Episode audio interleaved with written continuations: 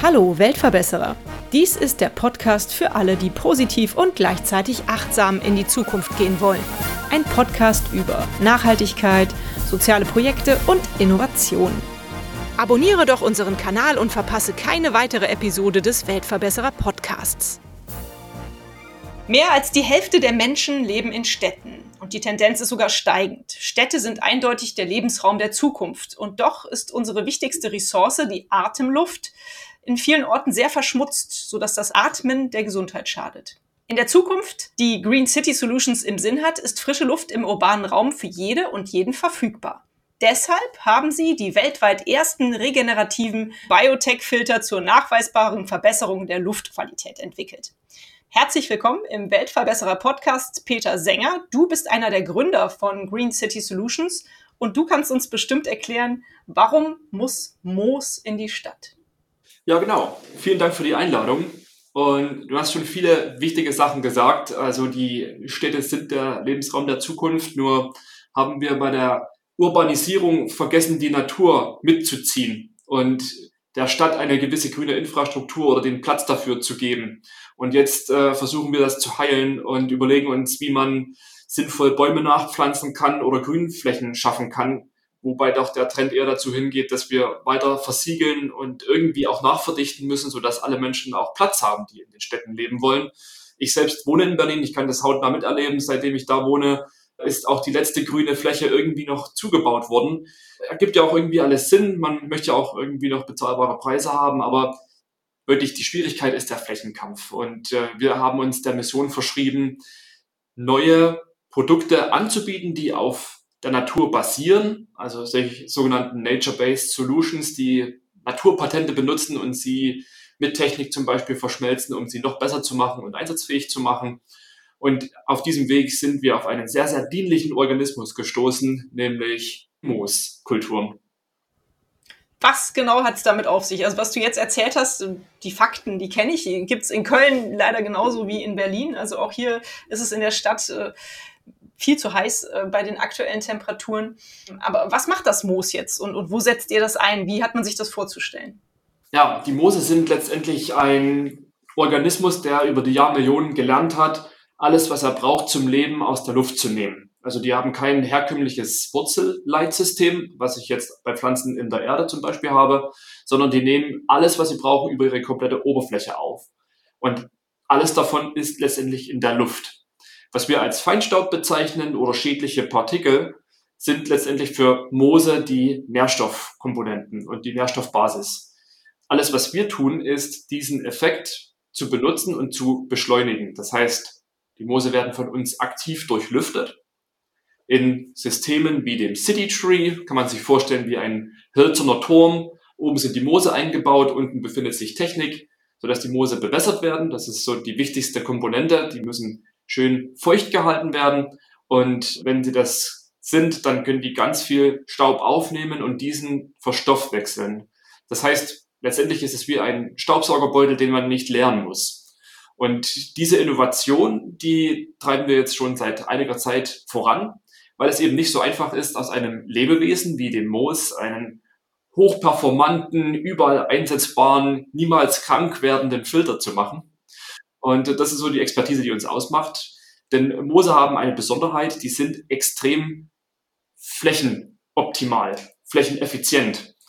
Dadurch, dass sie wie ein Teppich strukturiert sind und eine extrem hohe Oberfläche haben, kann ich auf einer sehr, sehr geringen Grundfläche einen hohen Effekt erzeugen. Das macht sie genau für diese Problematik in der Stadt so geeignet. Ich kann an Fassaden, aber auch freistehend im Vergleich zu herkömmlicher Begrünung beim selben Platzbedarf eine viel, viel größere Leistung erzielen. Und das ist, was wir brauchen. Man kann sich ja vorstellen, so viel Emissionen, wie in einer Stadt entsteht, muss auch dort letztendlich irgendwie wieder kompensiert werden, dass man ein Gleichgewicht schaffen kann. Und da 70 Prozent der Emissionen auf der Welt in der Stadt entstehen, müssten quasi auch 70 Prozent dort wieder reduziert werden. Das schaffe ich nur, wenn ich wirklich extrem leistungsfähige Systeme habe, ohne diesen Charme der Natürlichkeit zu verlieren. Und die Moose sind genau das. Die sind sehr natürlich, die sind positiv besetzt, sie sind grün, also auch gut für die Psyche und extrem leistungsfähig, wenn man weiß, wie man sie zu behandeln hat. Mhm. Du hast gesagt, die Moose nehmen den Feinstaub auf und für die ist das praktisch eine Art Nährstoff. Ist Feinstaub dann jetzt eigentlich mit CO2 gleichzusetzen? Das ist ja nicht das gleiche, oder? Das sind wirklich unterschiedliche Sachen. Mhm. Die Feinstäube sind kleinste Partikelchen, mhm. die man unter dem Mikroskop also äh, erkennen kann, währenddessen CO2 ein, ein Gas ist. Also von der Handhabbarkeit her auch ganz anders anzusehen, denn Partikelchen kann ich durch physikalische Erklärungen einfach abscheiden, deswegen kann man dafür einen guten Filter einfach benutzen, währenddessen bei CO2 man biochemische Reaktionen benötigt. Da die Moose grüne Organismen sind, also scheinbar Photosynthese betreiben, dann machen sie auch wirklich, ist auch CO2 ein Thema. Es ist bloß nachgelagert, weil wir noch nicht komplett lückenlos sagen können, wie viel CO2 sie jetzt über das Jahr aufnehmen, weil das von verschiedenen Komponenten abhängt. Mhm. Währenddessen bei der Filterung von Feinstaub man das sehr, sehr genau sagen kann, weil man weiß, was vorher in der Luft ist und was danach in der Luft ist. Und alles, was bei der Filterung dann zurückbleibt, ist der Effekt, den man hat. Mhm.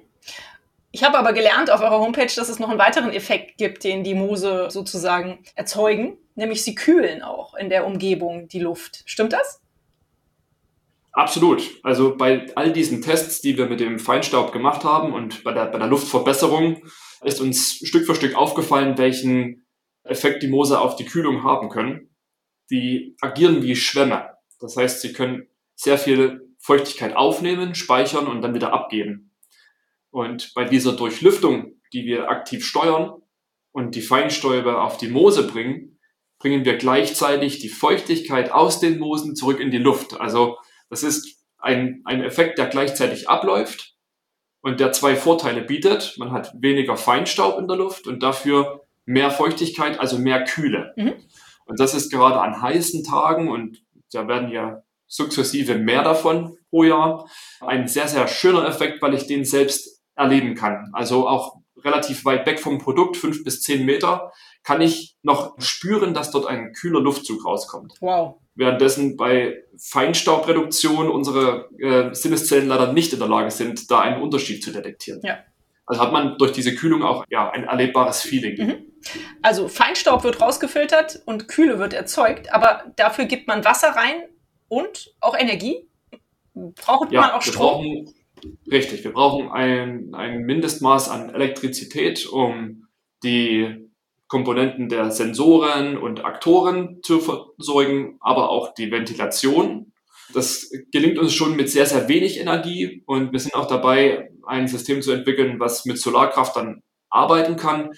Die Herausforderung, die wir haben, ist in den Einsatzgebieten, zum Beispiel in der Stadt, in einer Straßenschlucht, habe ich extrem viel Verschattung. Ich habe teilweise wenig direkte Einstrahlung und damit spätestens im Herbst in unseren Breiten ein Problem, die Anlage wirklich dauerhaft zu versorgen. Mhm. Deswegen sind wir da noch am Arbeiten. Aber es gibt da viele Entwicklungen und ich glaube, wir werden da bis Jahresende vielleicht sogar schon eine Lösung haben. Mhm. Trotzdem bezeichnet ihr euch ja als nachhaltige Lösung. Also im Endeffekt ist der, der Output schon äh, so sinnvoll, dass es sich lohnt, das Wasser und die Energie hineinzugeben, richtig? Unbedingt. Mhm. Sonst würden wir, glaube ich, aufhören, das zu tun, was wir tun. Wir sind ja mit einer klaren Mission angetreten, etwas Gutes und Besseres für die Welt zu tun. Das wäre schade, wenn unsere Produkte genau das Gegenteil erzeugen würden. Insofern sind wir sehr darauf bedacht, äh, Wasser und Strom effizienst einzusetzen. Das heißt, die Anlagen zum Beispiel auch in einen kleineren, also einen schwächeren Modus zu fahren, wenn wenig Luftverschmutzung da ist, wenn wenig Leute zum Beispiel auf der Straße unterwegs sind, nachts zum Beispiel um Ressourcen zu sparen. Also das ist auch etwas, was immer weiter getrieben wird. Wir sind gerade dabei, die CO2-Bilanzierung unserer Produkte zu machen, also den gesamten Footprint von der Herstellung und der Beschaffung der Rohstoffe bis hin zum Recycling zu untersuchen, um zu sehen, wie nachhaltig das Konstrukt wirklich ist. Aber wir wissen, dass während der Betriebszeit extrem viel Gutes fürs Klima getan wird, eben durch die Reduktion dieser Partikel, wir haben vorhin von CO2 gesprochen, auch wenn es nicht direkt CO2 ist, was wir in großen Mengen aufnehmen, sind es viele Partikel, die ebenso klimawirksam sind, die Greenhouse Gas ähnlich sind, zum Beispiel Rußpartikel. Hat man vielleicht auch schon mal gehört, dass in der Arktis zum Beispiel die weißen Schneeflächen Stück für Stück so gräulich werden. Das ist alles Ruß, der irgendwo verbrannt wird, also Öl, was verbrannt wird und dann zu Rußpartikeln wird. Und die aus der Luft zu filtern, hat ebenfalls einen sehr, sehr wesentlichen Effekt auf die Erwärmung der niederen Luftschichten. Kann man die reduzieren, hat man also auch was fürs Klima getan. Auf jeden Fall. Wie kommt man auf so eine Idee? Das musst du mir jetzt mal erklären. Was äh, hast du studiert? Ähm, wie bist du und dein Mitgründer, wie seid ihr auf diese Idee gekommen, diese, ähm, wie ihr so schön nennt, sie so schön nennt, diese City Trees oder City Breeze mit dem Mooskissen zu entwickeln? Ja, wahrscheinlich, also ne, so eine, so eine Schnapsidee war es eigentlich nicht. Ähm, ich bin in einer Gartenbaufamilie aufgewachsen, also das, das Gärtnern liegt uns sozusagen im Blut. Und daher ist es vielleicht ähm, naheliegend, dass ich dann auch zum Studium in Richtung Gartenbau nach Dresden gegangen bin, Bachelor und Master gemacht habe. Und während der Masterzeit gab es viele interessante Studiengänge, wie zum Beispiel innovative Anbauverfahren, Sonderkulturen. Und Moose sind wirklich besondere Kulturen. Also gab es dort die Möglichkeit, mit ähm, etwas spezielleren Pflanzen in Verbindung zu kommen. Vertical Farming war damals ein großes Thema. Man hat sich überlegt, wie diese ja, äh, Lebensmittelproduktion in Städten aussehen kann. Leider ist noch nicht so viel davon umgesetzt, aber vielleicht kommt das ja noch. Und in diesem ganzen Dunstkreis bin ich mit vielen neuen, interessanten Menschen zusammengekommen, wie zum Beispiel auch den, den späteren Gründerteam von Green City Solutions, ähm, die alle sich überlegt haben, okay, was wollen wir mit unserer Zukunft anstellen, mit unserer Zeit? Ähm, gehen wir nach dem Studium alle einer normalen Berufung nach oder wollen wir auf ein sehr, sehr offensichtliches Problem eine Lösung finden. Und damals war es eben Air Pollution, gab es gerade einen neuen Artikel von der äh, WHO dazu, die gezeigt hat, wie extrem dieses ganze Problem global doch ist und dass keine Besserung in Aussicht ist. Und dazu hat sich dann eben Stück für Stück auch das Thema ähm, Anpassung an Klimawandel, Klimafolgen hinzugesellt und das, das schlägt alles in eine Kerbe. Und das betrifft alles vor allen Dingen die urbanen Lebensräume. Mhm. Und darauf musste eine Lösung gefunden werden. Und das hat uns motiviert, Green City Solutions ins Leben zu rufen, als Projektgruppe, also ganz schlank neben dem Studium. Und ähm, das gab uns den, den Freiraum, darüber nachzudenken, wie eine Lösung aussehen könnte. Für uns war klar, es muss naturbasiert sein, weil es einfach charmant ist, sich aus der Natur was abzugucken. Und ähm, so kam es dann über Umwege auch zu unterschiedlichen Pflanzen, die alle nicht so besonders gut funktioniert haben als Filtermedium. Und dann kam es zu den Moosen. Tatsächlich. Ähm, ich erinnerte mich an Geschichten, zum Beispiel von meinem Großvater, der im Bergbau tätig war früher. Der meinte, es gab immer in den Schächten einen Vogelkäfig und äh, die Vögel haben quasi gasförmige Verschmutzungen äh, oder Schadgase detektiert, bevor die Bergleute umgefallen sind. Und die Moose, die haben das mit Schwermetallen und äh, Partikeln gemacht. Ah. Und haben das überlebt. Also muss an dieser Pflanze etwas dran sein, um genau für diesen Zweck als Luftfilter irgendwie geeignet zu sein. Mhm. Das war so der initiale Punkt, mhm. der uns bewogen hat, weiter zu forschen und zu gucken, hat sich damit schon mal jemand beschäftigt? Gibt es vielleicht Vorkenntnisse dazu? Und wir sind in der Tat fündig geworden. Es gab bereits in Schweden, in Japan, aber auch in Deutschland verschiedene wissenschaftliche Einrichtungen, die sich mit den Fähigkeiten der Moose auseinandergesetzt haben. Aber nie in einem Anwendungsbereich als Produkt, als, als wirklich eine Lösung für ein Problem, sondern eher immer in diesen wissenschaftlichen Kinderschuhen, wenn man es vielleicht so sagen darf. Und genau dort haben wir angesetzt und uns überlegt, wie kann man denn dieses ganze Thema weiterentwickeln und in so eine Form bringen, dass es wirklich Leuten nützt und dass es flächendeckend eingesetzt werden könnte. Ja, und seitdem ist schon viel Zeit vergangen und äh, die Flächendeckung nimmt zu, zum Glück. Also es ist auch viel Entwicklung notwendig gewesen, aber wir sind in der Lage, die Moose so gut zu kultivieren in unserer eigenen Farm und so gut auch im Feld zu versorgen und zu betreuen, dass sie langfristig uns einen sehr, sehr guten Dienst erweisen können. Mhm. Wie lange hält so ein Moos? Hat das eine Halbwertszeit sozusagen äh, oder wächst es einfach immer weiter wie ein Baum? man, man muss auch da einfach in die Natur schauen. Moose sind gefühlt unendlich alt. Also auch auf dem Waldboden, wenn man äh, vielleicht mal so drüber stolpert, wie dick die doch sein können. Das heißt, die müssen da schon ziemlich lange sein. Und ähm, das können wir nur bestätigen. Also Moose kann man sehr, sehr lange benutzen.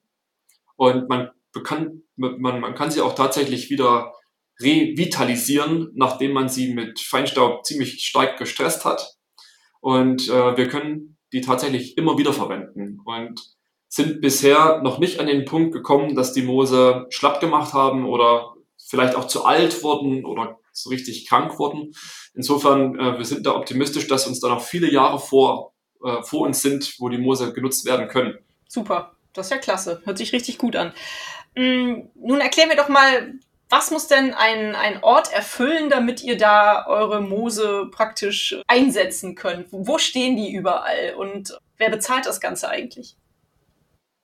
Wir versuchen natürlich so standortunabhängig, wie es nur geht, anbieten zu können, sodass man auch in den extremeren oder auch den wichtigsten Orten präsent sein kann. Vor allen Dingen dort, wo Verschmutzung auf Menschen trifft. Das ist so der perfekte Anwendungsfall auch negativ irgendwie, weil man dort natürlich mit Luft in Verbindung kommt, die man eigentlich nicht atmen möchte. Das heißt an Bushaltestellen, an irgendwelchen ÖPNV-Verbindungen, äh, wo eine Bahn an einem vorbeifährt, aber auch Indoor mittlerweile in Industriehallen, wo geschnitten, geschweißt, lackiert wird. Wir haben das Thema häufig an Schulen, die gerne an zwei stark befahrenen Straßen liegen mhm. und dort Feinstaub eingetragen wird. Krankenhäuser, wo sich Leute erholen wollen, und spätestens seit Covid weiß man ja, dass gerade Vorerkrankungen oder Vorschädigungen der Lunge einen erheblichen Einfluss haben können, dann auch solche respirativen Krankheiten zu bekommen. Insofern hat da auch das ganze Thema Luftgesundheit, Luftgüte nochmal einen anderen Stellenwert bekommen. Und wir wissen auch jetzt, dass die Luft an vielen Orten gar nicht mal so gut ist. Das heißt, Anwendungsbereiche sind vielfältig.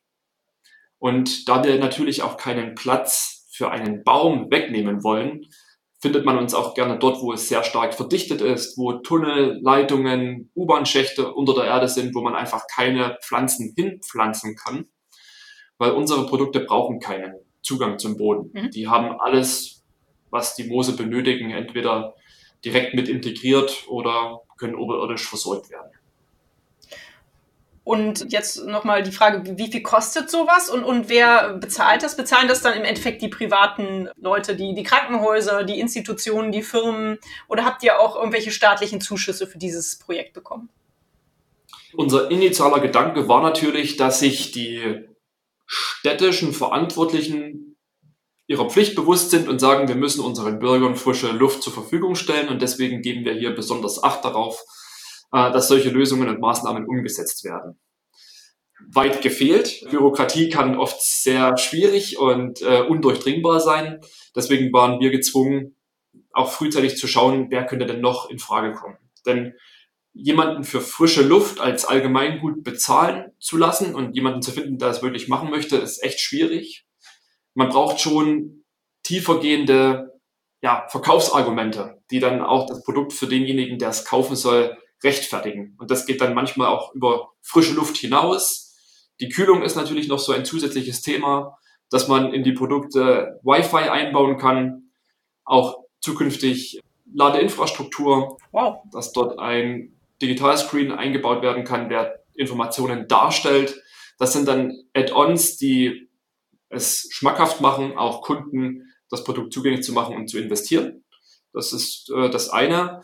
Es gibt zum Glück auch viele Fördermöglichkeiten dafür. Aktuell läuft zum Beispiel ein Fördermittel zur Wiederbelebung der Innenstädte nach Corona. Dort gibt es dann auch Geld für Kommunen, die dann auf unsere Lösungen aufmerksam werden, weil es ist ein Ort, wo Leute zusammenkommen, der macht einen Platz schöner und aufenthaltsstärker. Also insofern passt es dann auch schon wieder gut zusammen aber auch darüber hinaus, äh, gerade im Industriebereich, wo man Arbeitsschutz und Umweltschutz groß schreibt und natürlich das Thema Nachhaltigkeit immer einen größeren Stellenwert bekommt, hat auch unser Produkt einen größeren Stellenwert. Also das ist vielleicht auch das Zeichen der Zeit, dass es aktuell mehr Interessenten und mehr Interesse für unser Produkt gibt oder unsere ganze Produktfamilie, weil alles, was wir tun, ist nachhaltig und viele erkennen, dass die Nachhaltigkeit auch für die Zukunft ein wesentlicher Erfolgsfaktor für ein Unternehmen oder auch für, ja, selbst für eine Stadt sein kann. Mhm. Ja, bei Unternehmen kommt mir jetzt gerade in den Sinn, ist ja aktuell auch sehr hoch im Kurs, Mitarbeitergesundheit zu fördern, Mitarbeiter allgemein zu locken, weil Personalnotstand besteht. Also da gibt's ja etliche Gründe, warum man auch bei euch investieren könnte für sein Unternehmen. Also gar nicht so verkehrt. Nun gibt's euch ja schon seit 2008. Du hast gerade gesagt, im Moment ist die Nachfrage äh, Frage relativ hoch. Also läuft der Laden ganz gut. Das kann man so sagen. Durchaus, ja. Das ist schön. Wir erfreuen uns einem regen Interesse. Schön, das freut mich. Ich habe gesehen, bei euch auf der Homepage gibt's auch eine schöne Karte. Da ist äh, Deutschland drauf, ich glaube Niederlande auch, wo man auch sehen kann, wo schon welche von euren äh, City Trees oder City Breeze aufgestellt sind. Das fand ich ganz klasse. Da sind auch Fotos abgebildet. Also jeder, der sich dafür interessiert, sollte da mal reinklicken. Wie viel habt ihr schon aufgestellt? Kannst du, hast du eine Zahl für uns? Aktuell haben wir 30 Produkte laufen. Wow. Wir nennen das On-Air-Phase äh, so treffend. Es hatten aber auch schon äh, wirklich viele Projekte, auch mal kurzfristiger, auch als Vermietung. Weil das vorhin ja auch den Preispunkt angesprochen. Also man muss nicht unbedingt unsere Produkte kaufen, sondern man kann sie auch für einen Zeitraum einsetzen und testen und schauen, wie man es findet, beziehungsweise wie es die Bevölkerung zum Beispiel findet. Und ähm, da konnten wir über 90 Projekte jetzt schon realisieren und dort Erfahrungen sammeln, gerade im öffentlichen Raum äh, kriegt man immer noch was Neues mit, was man in der Produktentwicklung vielleicht vorher gar nicht so vorgesehen hatte. Und deswegen würde ich sagen, wir sind auch schon wirklich ausgereift, was die Technologie betrifft. Und das hilft auch zum Beispiel in Großbritannien oder relativ weit weg von unserem eigenen Standort, die Projekte machen zu können, ohne ein schlechtes Gewissen zu haben, dass man vielleicht die Nachsorge oder Pflege nicht hinbekommt. Das sind mhm. zum Glück alles Probleme der Vergangenheit gewesen. Schön. Wie ist denn das Feedback auf euch? Was kriegt ihr so für Rückmeldungen von den Leuten, die eure Produkte kaufen und, und anwenden?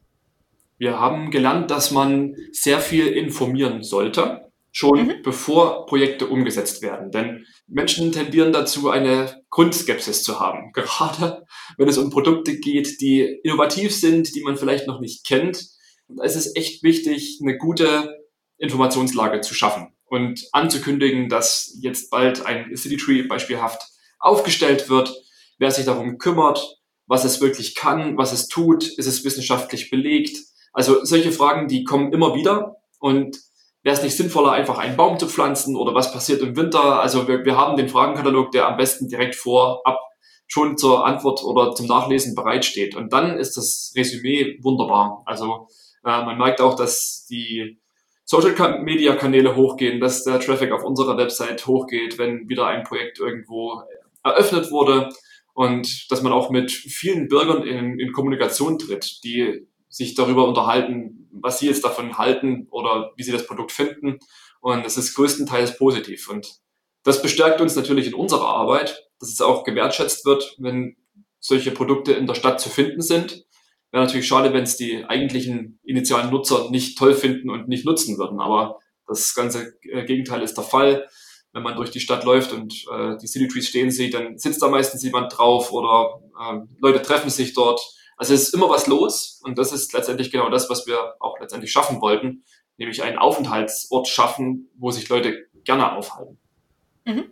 Ich finde, das ist eine ganz, ganz tolle Idee. Jetzt hast du es schon ein paar Mal angesprochen, die Konkurrenz zum Baum eigentlich ist es ja, glaube ich, gar keine Konkurrenz, weil du hast ja auch gesagt, City Trees werden da aufgestellt, wo vielleicht gar keine Bäume wachsen können. Aber vielleicht kannst du das noch mal kurz darstellen. Seid ihr eine Konkurrenz zum Baum? Da bemühen wir uns wirklich sehr stark, das auch richtig aufzuteilen, äh, weil der Name City Tree natürlich auch die irgendwie ja, die Assoziation zum Baum natürlich ist. Insofern liegt das schon nahe. Ich kann es nur wiederholen. Wir sind auf keinen Fall gegen Bäume. Das würde auch unserem gartenbaulichen Instinkt völlig, widersprechen. Aber wir sind eine gute Alternative an Plätzen, wo es sich einfach nicht eignet, Bäume zu pflanzen. Und wir sehen das häufig trotzdem in Städten, dass gezwungenermaßen Bäume gepflanzt werden, was gar nicht mal so günstig ist tatsächlich. Und diese Bäume, die überleben ein, zwei Sommer und dann ist es schon wieder um sie bestellt, weil die Nachsorge nicht da ist, weil einfach der Druck in den Städten Stück für Stück zunimmt. Und dementsprechend ist das auch kein gutes Investment an vielen Stellen. Und deswegen lohnt es sich dort über Lösungen wie unsere nachzudenken, die weniger Kosten im Vergleich und einen deutlich höheren Mehrwert haben. Also man muss sich vorstellen, ein City Tree, der kühlt wie 37 Bäume, wie 40 Bäume, so in etwa in der Größenordnung liegt das, je nach Baumart und Alter. und braucht dabei nicht mal ein Zehntel an Platz. Also man bräuchte schon wirklich einen kleinen Wald, um denselben Effekt zu erzielen. Und ja, leider haben wir nicht den Platz in Städten, um einen kleinen Wald zu pflanzen. Ich wäre der Erste, der mitmachen würde und äh, Bäume dort versehen würde, aber man sieht leider, dass das unrealistisch ist und auch in Zukunft nicht realistischer wird, weil dieser Platz einfach fehlt. Mhm. Ebenfalls hast du eben angesprochen, was passiert im Winter? Die Frage interessiert mich jetzt leider auch, also erzähl. Ja. Wahrscheinlich musstest du sie schon tausendmal beantworten. ja, ist ja auch letztendlich irgendwie logisch. Viele Pflanzen ähm, werfen im Winter das Laub ab und haben wenig Effekt. Ähm, bei den Moosen ist das zum Glück anders. Die sind dauerbeständig, dauergrün. Die können sogar einfrieren für einige tausend Jahre. Also man hat im Permafrostboden in Russland, der nun leider auftaut, Moosarten gefunden, die man noch überhaupt nicht kannte und die wahrscheinlich wirklich etwa 10.000 Jahre alt sind und mit Feuchtigkeit in Verbindung gebracht direkt wieder angefangen haben zu leben, also äh, zu atmen und Photosynthese zu betreiben. Extrem robuste Mitspieler dementsprechend, die wir auch im Winter in unseren Produkten lassen können, die auch dort Staub filtern aber unter 0 Grad diesen Staub nicht verstoffwechseln können. Hm, okay. Also der wird gesammelt über diese Zeit der, der Frostperiode und sobald es im Frühling wieder dauerhaft positive Temperaturen hat, fangen die an, dieses ganze aufgesammelte Elementenkonsortium dann zu verstoffwechseln. Mhm. Und das kriegen die dann auch hin, das, was sie da alles angesammelt haben, dann noch? Ja, das, okay, zu verstoffwechseln. Das kriegen die hin, denn die, die Konzentrationen, die man bräuchte, um die Moose zu überstressen, die haben wir glücklicherweise in Mitteleuropa nicht. Also insofern ist da auch ein gewisser Puffer drin und die können wirklich sehr viel speichern. Dafür sind sie gemacht, ohne daran kaputt zu gehen. Mhm, schön. Peter, was ist denn aktuell so für euch als Green City Solutions äh, die, die größte Herausforderung? Ich denke, wir sind eine von ganz, ganz vielen Firmen, die gerade mit der Beschaffung von Bauteilen so Schwierigkeiten haben, weil sich Lieferketten extrem verändert haben. Das haben wir frühzeitig erkannt und versucht, so gut wie es geht, gegenzusteuern. Aber bei manchen Bauteilen hat man einfach echt keine Chance. Also äh, zum Beispiel haben wir versucht, alle Lieferwege im Umkreis von 300 Kilometern zu machen. Das heißt, alle Zulieferer in der Region zu suchen und auf kurze Lieferketten zu achten die eben nicht in der globalisierten Welt so abhängig sind. Und dann erkennt man, dass das bei vielen Bauteilen geht und eine gute Entscheidung war, aber bei manchen Bauteilen immer noch echt extrem schwierig ist. Und mhm. das macht uns gerade so ein bisschen die Timelines kaputt, ehrlicherweise. Und wir müssen jetzt noch schneller sein, um unsere Jahresziele zu erreichen. Mhm. Aber das ist, glaube ich, ein, ein gutes Problem, weil das heißt, wir, wir sollten produzieren, wir können unsere Produkte bauen, es gibt genug Abnehmer und dementsprechend ist das erstmal ein sehr, sehr gutes Signal ja, wir brauchen immer gute Leute, die uns helfen, die Produkte zu bauen, auszuliefern, auch zu warten. Also Fachkräftemangel ist für uns auch sicherlich ein Thema. Aber wir kommen mit einem sehr, sehr guten ja, Thema und Jobversprechen auf dem Arbeitsmarkt und deswegen gelingt es uns zum Glück auch trotzdem immer wieder Talente und Enthusiasten mit an Bord zu holen. Schön. Was ist denn eure Vision? So das, worauf ihr so am Ende hinarbeitet? Die ist ziemlich, ja, klar und deutlich formuliert. Also unsere Vision ist es, Lebensräume zu schaffen, in denen man einfach besser und gesünder leben kann. Das ist erstmal, glaube ich, ein Wunsch von vielen Menschen, aber wir drücken das auch in Zahlen aus, wie wir es schaffen wollen. Und wenn wir unsere Raten hochrechnen und quadratmeterweise Moos in die Städte bringen wollen, dann soll das die Luft für über 500 Millionen Menschen kühlen und reinigen und dabei noch 100 Millionen Tonnen CO2 bis 2030 einsparen. Und das wäre dann unser Beitrag zur Adaption an den Klimawandel und vielleicht auch die Bremsung und vor allen Dingen das Bestehen der Stadt als ein Lebensraum, wo man echt geil leben will, auch in Zukunft. Schönes Ziel. Ich frage meine Interviewgäste immer nach einer ja, einer, einer Geschichte, einer Erinnerung, die sie mit uns teilen wollen. Das kann gern etwas total Schönes sein, was dir in Erinnerung geblieben ist, oder was ganz Verrücktes aus deiner Zeit der letzten Jahre bei Green City Solutions. Hast du eine Erinnerung, die du mit uns teilen magst? Also das, das Leben in einem Startup ist so komprimiert tatsächlich, dass ich gefühlt auf eine ewig lange Arbeitszeit zurückschaue. Äh, und es ist wahnsinnig viel passiert. Ähm, deswegen fällt es mir schwierig, jetzt tatsächlich ein einen Moment herauszustellen. Nee, ich kann vielleicht von unserer allerersten Messe erzählen. Das ist, glaube ich, irgendwie eine coole Geschichte. Okay, dann leg los. Ja, also eine, eine absolut prägende Erfahrung bzw. Erinnerung in Verbindung mit Green City Solutions ist wahrscheinlich unser erster Messeauftritt. Wir müssen weit zurückschauen, das war 2014 und wir bekamen über Umwege eine Einladung auf die Hannover Messe, also die Industriemesse der Welt und dachten, genau das ist die Chance, auf die wir immer gewartet haben. Wir müssen unser Produkt auf der Leitmesse der Industrie ausstellen. Und hatten gerade so einen Prototypen, war es vielleicht noch gar nicht, vielleicht ein Entwicklungsmuster fertig, was wir dort hätten ausstellen können. Die Zeit war natürlich extrem knapp und wir hatten wirklich zu kämpfen, das zu schaffen, aber wir haben gesagt, wir machen das. Und wir sind nach Hannover gefahren. Wir haben kurz vorher noch Green City Solutions gegründet, weil wir Angst hatten, wenn auf den Visitenkarten keine Firmierung steht, dass uns niemand ernst nimmt. Könnte sein, ja. Das wollten wir auf jeden Fall ausschließen. Deswegen sind wir kurz vor Abfahrt noch beim Notar vorbei und haben gegründet, sodass wir auf unsere Visitenkarten zumindest in Gründung schreiben konnten. Und sind in Hannover angekommen, haben dort unseren kleinen Standplatz bekommen den wir äh, zur Verfügung gestellt bekommen hatten, also ohne Geld. Das war für uns natürlich auch eine, eine Riesensache. Und da stand als irgendwie Dekoration ein, ein Kunstbaum, eine Kunstbank und ein Kunstlicht. Und wir dachten, wie passend ist das? Wir vereinen genau das alles in unserem Produkt und können das jetzt daneben hinstellen. Also ein vortrefflicher Vergleich. Und haben angefangen, das Produkt aufzubauen. Und wie das auf Messen so ist, sieht man die hochprofessionellen Messeteams, die das richtige Werkzeug dabei haben, die dort absolut engagiert und sofort im Plan fertig werden. Und wir standen da. Es hat natürlich fast nichts funktioniert. Wir hatten die falschen Sachen dabei. Wir mussten in den Baumarkt fahren, um irgendwas nachzukaufen. Und hatten mit Ach und Krach nach zwei komplett durchgearbeiteten Nächten und drei Tagen unseren Prototypen fertig haben die Blaumänner abgestriffen und uns die Anzüge angezogen und waren neidisch, dass die ganzen Stände dann natürlich die ausgeruhten Verkaufsteams dort aufgefahren hatten und wir haben das schön selbst gemacht, hatten dann, ich glaube, drei oder vier Messetage, die ja auch extrem anstrengend sind, haben versucht, so viele Kontakte zu machen und Erklärungen zu geben für das, was wir dort äh, ausgestellt haben. Und nachdem die Messe vorbei war und wir komplett fertig waren, durften wir natürlich noch abbauen. Das heißt, Anzug ab, Blaumann an, alles abbauen, zurück in den Transporter und wieder zurück nach Dresden fahren damals noch. Ja. So stelle ich mir das bei einem Startup vor. Das, das, das war aber schon echt eine, eine Hardcore-Erfahrung, die hätte nicht einen Tag länger sein dürfen. das glaube ich. Hast du denn zumindest einen schönen Output von der Messe gehabt? Das ist das Lustige an der Geschichte. Nein. Oh.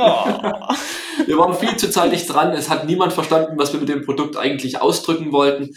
2014 war das ganze Thema Nachhaltigkeit noch überhaupt nicht so intensiv. Das war nice to have und es war de facto für niemanden so relevant, dass man dort den, ja, den, den Verkauf von einem Produkt hätte irgendwie anbahnen können.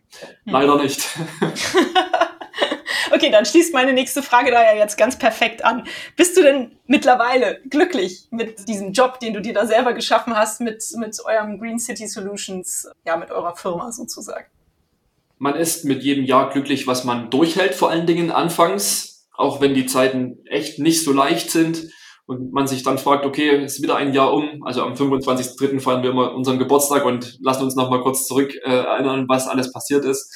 Und mittlerweile äh, bin ich echt froh, dass wir durchgehalten haben, weil jetzt ist die Zeit, äh, jetzt hat man auch die Nachfrage und das ist so ein tolles Gefühl, weil man jetzt weiß, okay, es hat sich gelohnt, solange alles aufrechtzuerhalten, weiterzuentwickeln und selbst gegen die ärgsten Widerstände irgendwie anzukämpfen und trotzdem noch da zu sein und jetzt dieses Momentum zu erleben, das ist extrem schön. Das, das ist, glaube ich, auch das Elixier, was uns als Gründer noch dabei hält, immer noch die, die extra Meile zu gehen. Und wir haben natürlich auch die Aufgabe, unser Team damit zu identifizieren und anzustecken und da anzustacheln, mitzumachen und diese Vision mitzutreiben. Wenn das immer besser gelingt und man auch die Projekte draußen sieht und positives Feedback erhält über welche Kanäle auch immer oder sich selbst in einem Zeitungsjournal wiederfindet, das ist natürlich schon auch dann so der dankenswerte Lohn der Arbeit. Und ich kann mir aktuell eigentlich nicht vorstellen, irgendwas anderes zu machen, weil es ist extrem vielfältig, was wir hier tun. Es entspricht dem, was wir machen wollen. Wir wollen was Gutes tun für die Zukunft und wir können das ziemlich ja selbst bestimmt umsetzen. Und das ist etwas, was man, glaube ich, nicht hoch genug loben kann. Mhm. Ja, ja, das stimmt. Was kann man denn tun, wenn man von eurer Idee begeistert ist? Was kann man vielleicht auch tun, wenn man gerne so ein City Tree sich in der Firma aufstellen würde? Wo findet man euch? Ähm, wo findet man die Kontakte? Und ja, was kann man tun, um die Idee weiterzutragen? Also letztendlich sind wir in allen Social Media Kanälen vertreten. Also Green City Solutions googeln kann man sicherlich auch. Man kann es auch bingen oder Ecosian. Also sämtliche Suchmaschinen sind erlaubt. Man kann uns 20 Minuten südlich vom Flughafen BER Berlin treffen. Also es ist jeder eingeladen und jede eingeladen, uns einfach zu besuchen, die Moosfarm anzuschauen. Also dort, wo alles entsteht. Da haben wir immer äh, größtes Vergnügen, Touren zu machen und diese Moose auch einfach bekannter zu machen. Also wir sehen uns manchmal auch ein bisschen als Anwälte der Moose, weil sie oft verschrien sind. Im Rasen sind sie nur störend oder so. Und wir wollen natürlich zeigen, dass sie viel, viel mehr sind und echt eine tolle Lösung sein können. Ansonsten unsere Website verrät hoffentlich auch viel und das Richtige über uns. Also da kann man sich auch jederzeit informieren und ansonsten einfach anrufen. Prima. Das ist ja easy, cool. Siehst du dich denn mit Green City Solutions als Weltverbesserer? Ich denke ja. Und das nicht aus Eigenlob, sondern weil wir das Zeug hier haben, um wirklich was zu verbessern. Und das ist vielleicht äh, nicht nur, wenn es die, die Luftqualität als solche ist, sondern es hat viele Facetten. Wir verbessern hoffentlich in viele Richtungen einfach das, das Weltbild und auch das Verständnis von Menschen. Ich glaube auch mit jeder neuen Person, die bei uns arbeitet, haben wir wieder ein kleines bisschen die Welt verbessert, weil jemand die Möglichkeit hat, bei einem Arbeitgeber zu arbeiten, der, der irgendwie cool ist und der was Richtiges tut. Wir versuchen uns zu engagieren, wo wir können. Wir versuchen halt auch einfach Mindsets mitzubewegen und mitzunehmen, weil wir das alleine niemals schaffen können, große Weltverbesserungen zu betreiben. Deswegen ist es so extrem wichtig, dass unsere Produkte auch Leute einfach anschieben und zum Umdenken animieren. Und deswegen, ich glaube nicht, dass wir das nur durch unsere Produkte alleine schaffen können, sondern dass wir einfach auch ein neues Mindset kreieren und viele Leute zum Andersdenken, zum Machen anregen können. Schön. Ja, das wäre gut. Wenn das so klappen würde, hervorragend. Was müsste denn deiner Ansicht nach passieren, damit die Welt ein Stückchen besser würde? Außer natürlich, dass jetzt überall eure Moos-Module eingesetzt werden. Ja, wichtig ist letztendlich, dass wir dass wir es schaffen, dass Menschen sich weniger beschweren, sondern mit anpacken. Ich habe echt immer Schwierigkeiten nachzuvollziehen, warum Menschen so absolut depressiv anti irgendwas sind und sich über sämtliche Sachen beschweren können, ohne eine sinnvolle Lösung zu bieten, wie sie es machen würden. Ähm, ich wünsche mir da einfach ein bisschen mehr Offenheit, ein bisschen mehr Diskussion und ein bisschen mehr Eigeninitiative, wenn es darum geht, Probleme zu sehen und das wäre für, ich glaube, für die Welt insgesamt echt viel wert, wenn Menschen aus ihrer defensiven Haltung einfach rausgehen und was probieren, selbst wenn es schief läuft. Also die typische Gründermentalität ist ja einfach den Fehler machen, das spielt keine Rolle, aber man soll ihn vielleicht nicht nochmal machen. Und das kann man, glaube ich, auch im wahren Leben einfach gut etablieren. Und ja, je mehr Menschen dieses Mindset irgendwie aufgreifen, und sich engagieren und erkennen, welche Probleme wir haben und sich aktiv irgendwie da, dafür einsetzen, dass die weniger werden. Und das merkt man, also gerade in der Generation, die jetzt federführend ist, die jetzt in die wichtigen Jobs reinkommt, in die Entscheiderrollen reinkommt, die sind ja alle irgendwie so, so alt wie wir, irgendwie sowas 30, Mitte 30. Und da merkt man, das ist echt ein ganz, ganz anderer Schnack und da tut sich einiges, weil da auch alte Strukturen aufbrechen. Und das, das macht mich sehr optimistisch dass die großen Herausforderungen, die wir haben, auch irgendwie gelöst werden können. Weil es, es gibt einfach echt viele gute, kluge Köpfe, die jetzt in äh, die entscheidenden Positionen reinkommen und die müssen unterstützt werden. Mhm. Ja. Was tust du persönlich denn, um in deinem Alltag nachhaltig zu agieren? Hast du ein paar Tipps? Ich glaube, es sind viele althergebrachte Tipps tatsächlich. Also ja. ich bin leidenschaftlichster Mülltrenner und versuche auch tatsächlich unseren gesamten Aufgang im Haus zu animieren, sich daran zu halten, dass in der Biotonne halt nicht irgendwelcher Restmüll landet. Äh, das ist vielleicht so eine, so eine kleine Sache. Ich habe tatsächlich mein Auto abgeschafft, als ich nach Berlin gezogen bin. Oh, cool. Also ich muss echt sagen, als, als Landei war ich überzeugt, niemals auf ein Auto verzichten zu werden. Und mittlerweile bin ich überzeugter Bahnfahrer und das ist vielleicht auch etwas, was man wirklich messen kann, weil da hat man echt viel CO2 verursacht früher. Und das sind so die Themen. Also ich habe ja zum Glück auch eine gewisse Rolle, auch hier bei uns bei Green City Solutions, einfach in der Policy ein bisschen was zu machen. Also sagen, nehmt lieber die Bahn, anstatt zu fliegen oder lasst uns versuchen, mit einem Shuttle zu fahren, dass nicht jeder äh, separat auf Arbeit fahren muss.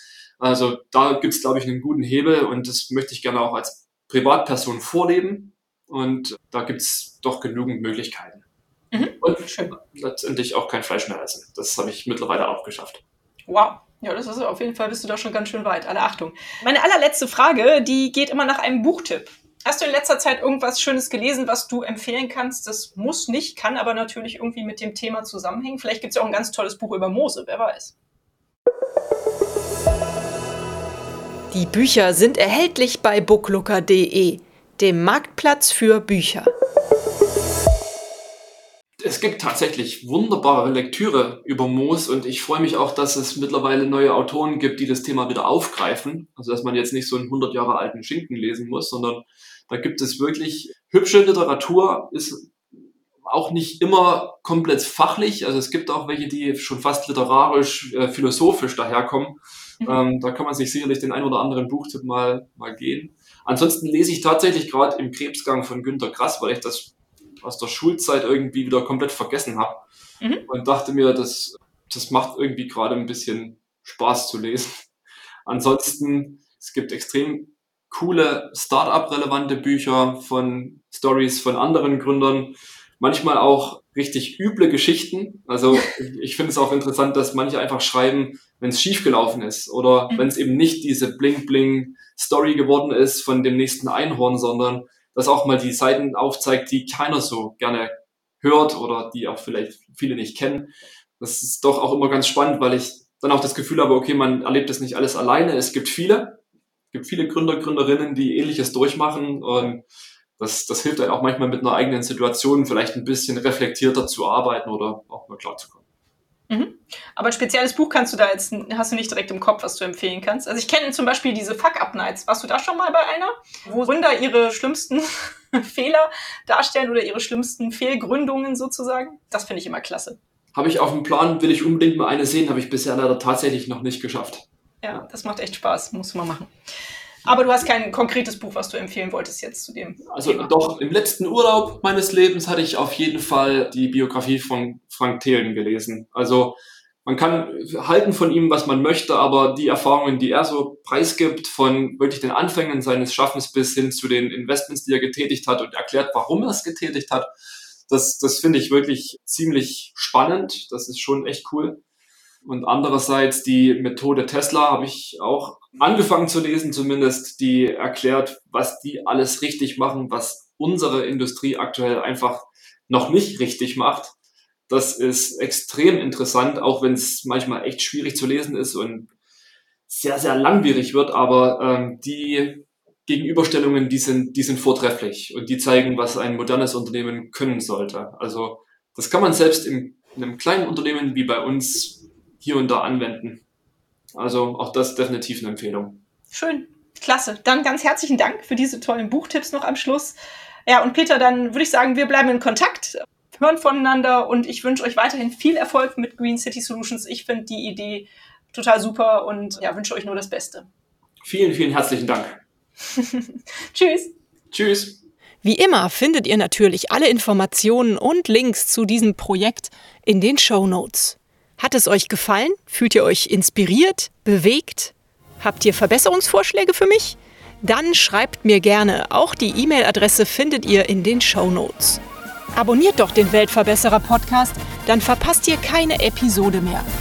Teilt, liked und kommentiert diese Folge des Weltverbesserer Podcasts. Ich würde mich sehr freuen. Vielen Dank dafür und bis bald. Eure Birte.